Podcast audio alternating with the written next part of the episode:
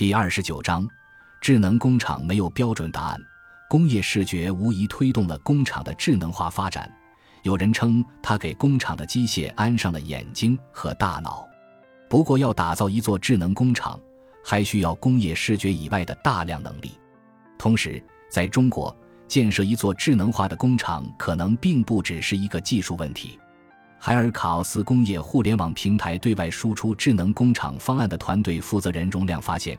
智能工厂的建设本身是一个颇为复合的领域，融合了机器视觉、五 G 通信、自动化控制、大数据、物联网。人工智能、算法等多个学科的知识，并且智能工厂并不等同于无人工厂。人是智能制造的核心，在智能工厂内，人依然将发挥重要的控制和决策作用。而数字化变革的主体操盘手，广大中小制造企业的厂长和管理层们，经验多长于本行业的工厂运营及管理。他们中的许多人对工厂智能化的路径。解决方案缺乏明晰的认知，这为形形色色的智能工厂及工厂数字化改造方案提供商留下了市场空间。研究机构 Markets and Markets 发布的报告显示，2021年全球智能工厂商场规模估计到达801亿美元，到2026年这一数据有望增至因349亿美元，年复合增长率达到11%。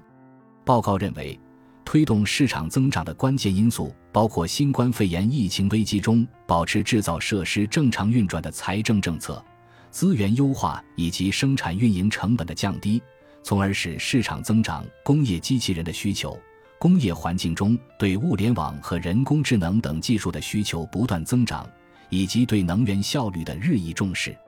容量所在的团队就立足于这个方兴未艾的市场。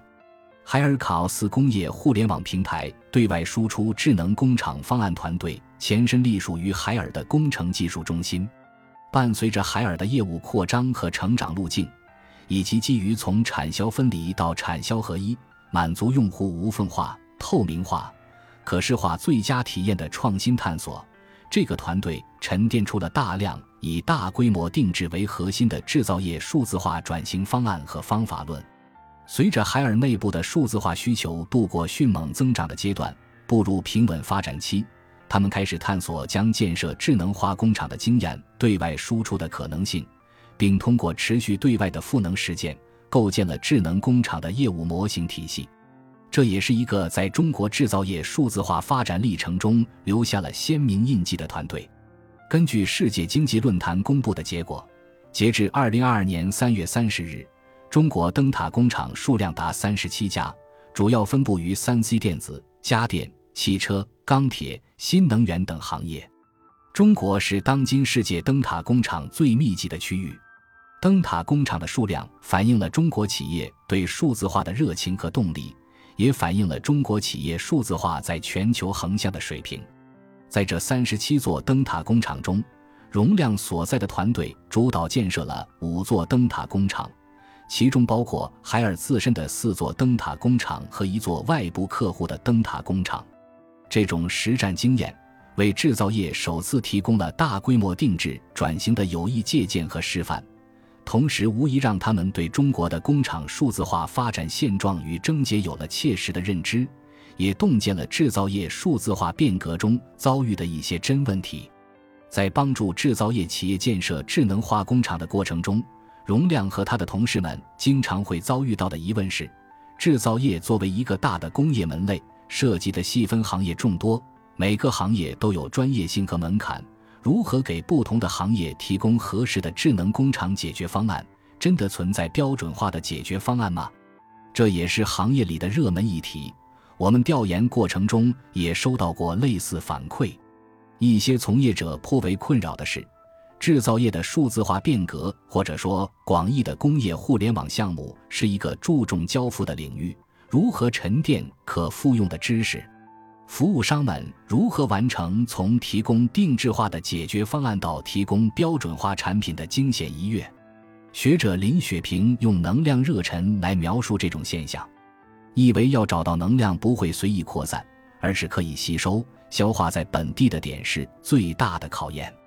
这是工业互联网平台和产业数字化方案提供商们商业模式的根基。当每一个项目都需要注重交付的贴身服务时，也意味着数字化解决方案提供者们耗费了大量的精力做定制化开发。一旦不能形成可复用的结构性的产品或解决方案，自然无法形成规模效应。企业的营收预测曲线和估值模型也难以套用科技公司的计算逻辑。当下，数字化服务商如云计算巨头们往往以重服务、打造标杆客户的姿态介入大型企业的数字化改造过程。他们在服务大型企业过程中交付的系统和工具，通常被视作被服务者的知识资产。这些数字化服务商们很难将标杆案例里的产品直接复用在新的客户身上，这使得每一个项目都变成了零碎化的非标准服务。庞大的市场很可能会被分割为一个又一个具体的项目，既碎片又零散，很难带来真正意义上的规模效应。围绕着经验和服务能否沉淀出标准化产品的疑问，容量的答案是。在一些环节，企业的数字化改造是存在共性问题的。一方面，今天制造业正遭遇共同的需求端和市场端巨变，订单的碎片化和零散化已经成为几乎所有行业的趋势。例如，他碰到过浙江一家做胶水的流程制造企业，不同的胶水配方有一百多种，但最小的订单可能就几十公斤。为了生存，企业又不可能无视这些小批量。碎片化的订单，这意味着企业要常态化应对定制行为的大批量重复发生。同时，网络、直播工具和各类连接平台让订单的可预测性也在降低。大量的需求可能会在极短的时间内产生，许多生产企业被迫要接受巨大的峰谷流量差异带来的供应链震荡。这些都是制造企业生存环境变革中的共性。想要活下来。企业就必须要具备系统重塑人员组织、运行方式和市场供求等变革能力，使生产系统能快速适应需求变化，同时精简生产过程中的冗余流程与消耗，实现最优生产。而现在，解决这些共性问题的答案，容量团队已经找到了。容量介绍：卡奥斯的智能工厂方案输出团队输出的知识沉淀来自海尔多年的信息化。智能化改造实践的积累，这套经验已经形成了企业级的现场方法论，沉淀出了三大产品线：一个是互联工厂的建设方法论，一个是灯塔工厂的建设规划，一个是在具体指标上面提出三联三化的迹象性改造指标。这三大产品线的最终导向都是要将用户需求大规模接入制造全流程，并围绕用户最佳体验展开对定制。研发、营销、采购等七大节点的互联改造，重塑工厂角色，而这也为制造业的革新提供了底层的经验逻辑。即使制造业内部在生产工艺层面千差万别，但从企业管理来看，中国制造业里占比超半的离散型装配制造企业在管理层面遭遇的问题是类似的。海尔这样的家电巨头过往发展中沉淀出的解决方案，也因此具有了一定的普适性。许多有改造需求的企业，痛点与海尔十五年前、十年前遇到的境况吻合。容量和团队能从海尔在全球多座互联工厂的成功建设经验里给出相应的解决方案，并且基于对企业生产组织和工作流程的颠覆重塑，解决企业实际需求。例如。一家企业找到容量团队的原因在于，工厂无法按照设计的产能生产产品，产品的交货期从预计的两个月延长到四个月。这家企业头痛的问题很快被容量和他的同事们分解为具体的知识点，从采购、产线管理、产销协同和产品设计层面都能找到办法来解决问题。不过，他也承认。这套对外输出的现场方法论目前偏重提升企业管理效率层面，尚难深入每一个行业的制造工艺和生产场景。一旦深入生产工艺领域，制造业细分门类的千差万别特性与行业门槛立即显现出来。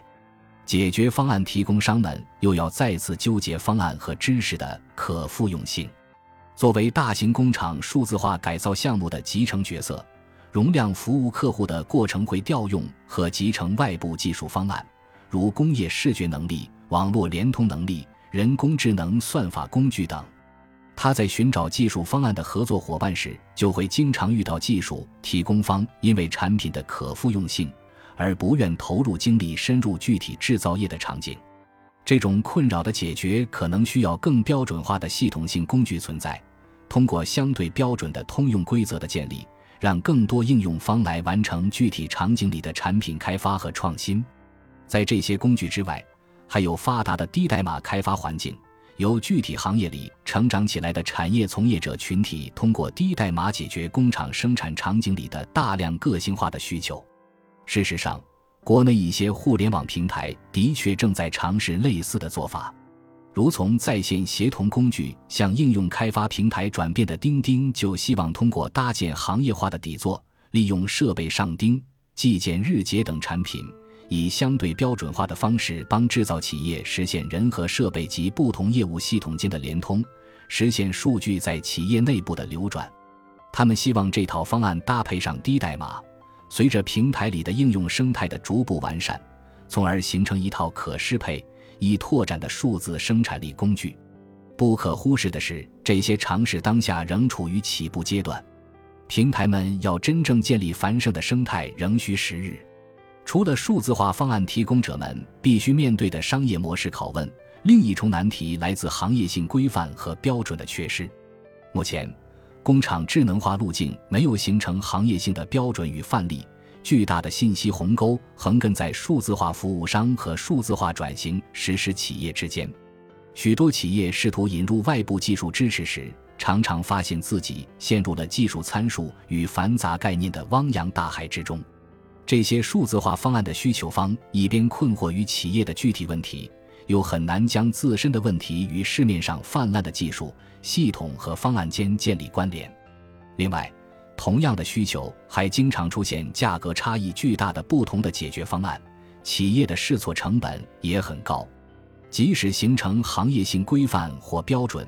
能否在全行业分享和交流也颇为可疑。在以工业 know how 建立起竞争壁垒的领域，行业领先的技术和标准可能经常意味着竞争力，也是企业商业模式成立的基石。企业是否有动力对外分享行业标准，需要打上问号。另外，在制造业的数字化改造进程中，引入新的生产力、开始生产关系的变革，可能还意味着企业组织架构层面的融合与重塑，既需要重新定义价值，也需要算细账、权衡投入产出比。一些大型制造业集团，即使从企业战略层面来思考和看待数字化改造。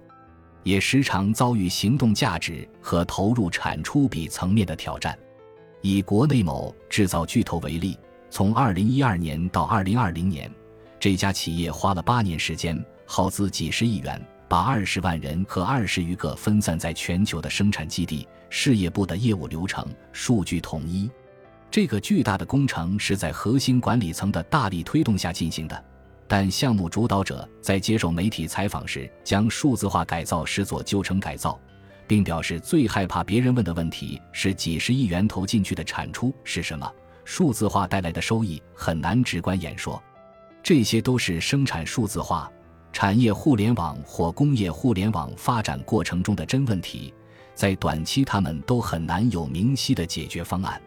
它侧面反映了制造企业的工厂智能之路是一个长期的系统性工程，顶层设计成了工厂智能之路必须要重视的点。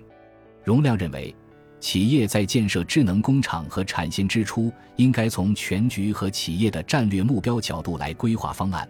之后才能基于目标和投入来敲定具体的策略和实施路径。当下。他接触到了大量来自沿海省份制造企业的需求，这些企业正出于环保、人力成本上涨等各种原因，将生产基地向中西部省份迁移。这些企业在建设之初就将产线的信息化、智能化手段纳入了考量中，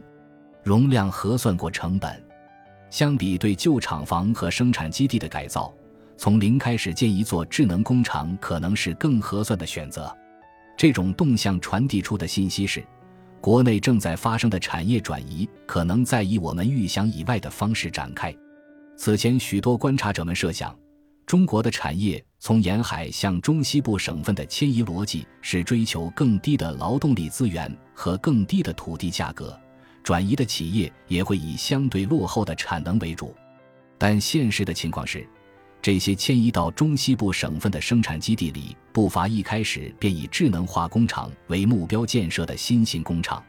它的智能化水平和基础设施水平并不输给沿海的企业。产业并非严格按照梯级的形式从东南沿海向内陆延伸。学者卡罗塔·佩雷斯研究认为，技术革命是后发国家在产业上追赶先进国难得的机会窗口。通过利用新技术。后发国家有可能形成新的优势，从而实现赶超和跨越式发展。从当下的智能工厂建设动向里，这个理论也许有应用到我国地域产业竞争层面的可能性。对每一家正在进行数字化转型的企业而言，工厂里的智能之路都是一场摸着石头过河的实验。这也是一张没有标准答案的问卷。不同行业、不同规模。不同制造模式的企业推进智能工厂的方式千差万别，道阻且长。企业要在深水区里艰难跋涉，要做出短期可能看不到成效却又不得不进行的尝试，而技术和解决方案提供方也在步入无人区。他们必须直面和解决各种各样的新问题，才能应对发展中的市场。